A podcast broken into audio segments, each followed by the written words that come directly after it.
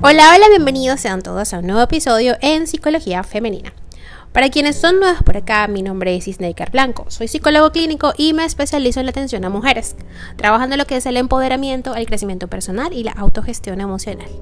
Y el día de hoy, como lo viste, voy a hablarte en el título de este episodio sobre cinco rasgos asociados a traumas de la infancia.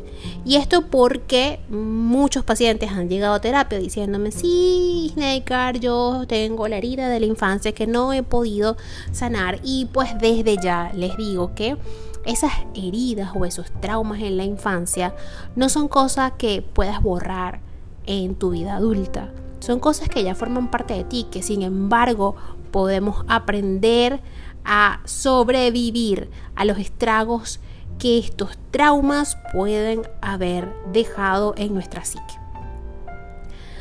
Los neurocientíficos ya comprenden mucho mejor las características asociadas a los traumas de la infancia. Esto posibilita eh, el tener ya mejores terapias para superar dichos eventos del pasado.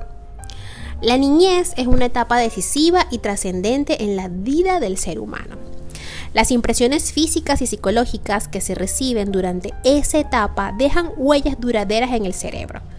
Por eso, los traumas de la infancia impregnan por completo la personalidad y su influencia se prolonga a lo largo del tiempo. Esto no quiere decir que no se puedan superar o en el peor de los casos, que no se puedan superar en una medida razonable, como les decía. O sea, puedes aprender a vivir con esto, puedes sobrevivir a los estragos que esto eh, haya dejado en tu psique y puedes cambiar pautas. Sin embargo, eh, es como cuando te caes, ¿no? Te caes y te haces una herida y esa herida está allí y te deja la cicatriz, porque es que muchas veces intentamos borrar, como que si eso nunca hubiese pasado, como que si no existiera en nuestra vida.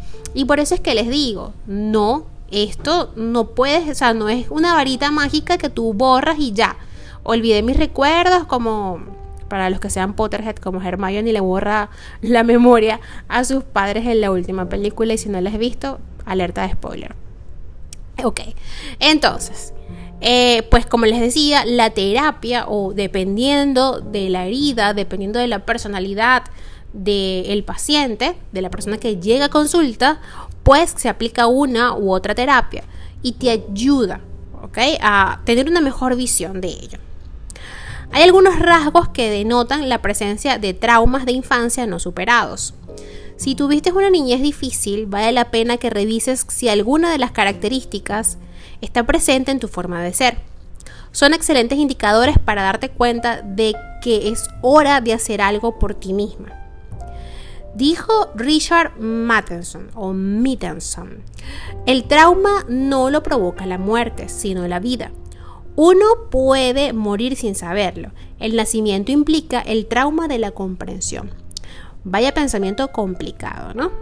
A ver, eh, la primera, el primer rasgo asociado a los traumas de la infancia es la inhibición, ¿ok? Que es un rasgo asociado a traumas de infancia. Este es el retraimiento de la personalidad. Es invisibilizar emociones y sentimientos. Es quedarse incluso en un rincón apartado de la propia vida. Es el caso de las personas que se cohiben de decir lo que piensan o de hacer lo que desean. Sienten miedo de hacerlo o sencillamente no se les ocurre nada. Los traumas de infancia hacen que alguien se sienta inhibido para autoafirmarse en las distintas situaciones. Lo que hay, en cambio, es hermetismo, aislamiento, gran dificultad para relacionarse con los demás y temor a los otros. Hay personas que son introvertidas y por eso no siempre son muy adeptas a las situaciones sociales. Sin embargo, no tienen problemas en decir en voz alta lo que piensan o sienten. Actúan con autonomía. En cambio, cuando hay un trauma de infancia que no se ha superado, la persona quiere pasar desapercibida, no llamar la atención.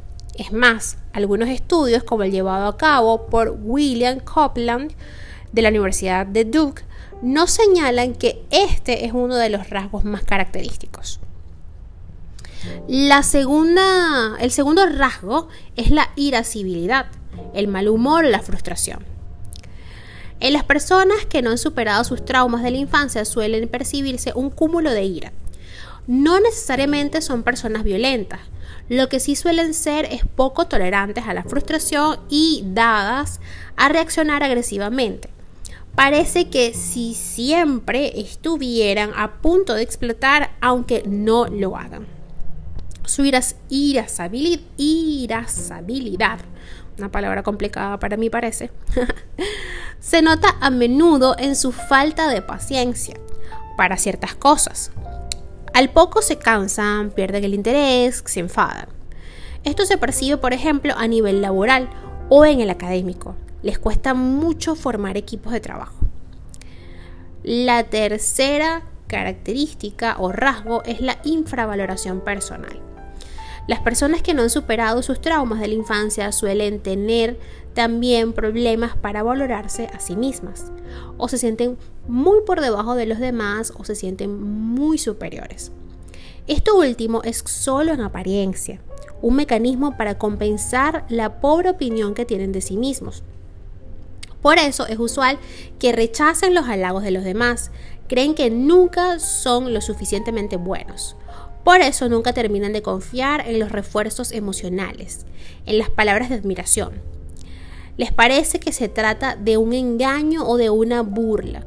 No pueden entender cómo alguien tiene buen concepto de ellos, siendo que ellas mismas se, detestan. El cuarto y penúltimo rasgo es la disculpa constante. Alguien que se tiende a, disculparse constantemente. Eh, esta persona ¿okay? siente que todo lo que dice o hace puede molestar a los demás, por eso se disculpa con frecuencia. Pide perdón por cosas por las que no debería hacerlo. Se disculpa cuando va a hablar, como si no tuviera derecho a ello. O cuando va a entrar en un lugar o a salir de él. En este tipo de acciones se ve la huella de una crianza restrictiva, quizás humillante y con pocas expresiones de afecto. Tales personas sienten como si tuvieran que pedir perdón por cualquier acción que les dé presencia en el mundo. Ese es precisamente uno de los grandes efectos de los traumas no superados de la infancia. Y el quinto rasgo es eh, la huida, ¿ok? Huir del conflicto o vivir en él. Las infancias traumáticas suelen desarrollarse en una familia altamente conflictiva, en contexto o un contexto en el que los desacuerdos y las agresiones eran la norma. Cualquier palabra o cualquier acto podían desencadenar problemas, recriminaciones e incluso humillaciones. Por eso la persona puede crecer con miedo o con fijación por el conflicto. Quienes temen el conflicto van a huir de él en cualquier circunstancia. Incluso son capaces de pasar por encima de sus propias convicciones con tal de evitar una contradicción. Los que se apegan al conflicto convierten todo en un problema. Se mantienen atados a la repetición de las conductas que aprendieron de niños. Los traumas de infancia no se resuelven por sí solos, o al menos rara vez lo hacen. Es necesario trabajar con ellos para que no terminen invadiendo la personalidad vetando por completo el crecimiento, la capacidad de ser felices también. A día de hoy los neurocientíficos ya conocen mucho mejor los mecanismos del trauma y ello es sin duda un avance a nivel terapéutico. Así, estrategias basadas en la salud emocional, en la autoestima y en esos enfoques basados en la psiconeurología del trauma dan buenos resultados. Hasta acá el episodio de hoy, espero que lo hayas disfrutado y si ha sido así, por favor déjamelo saber a través de mis redes sociales, en Instagram, Twitter, Clubhouse como Psiqueplenitud11, también en Twitch, en Facebook y en TikTok como psicóloga Isneikar Blanco.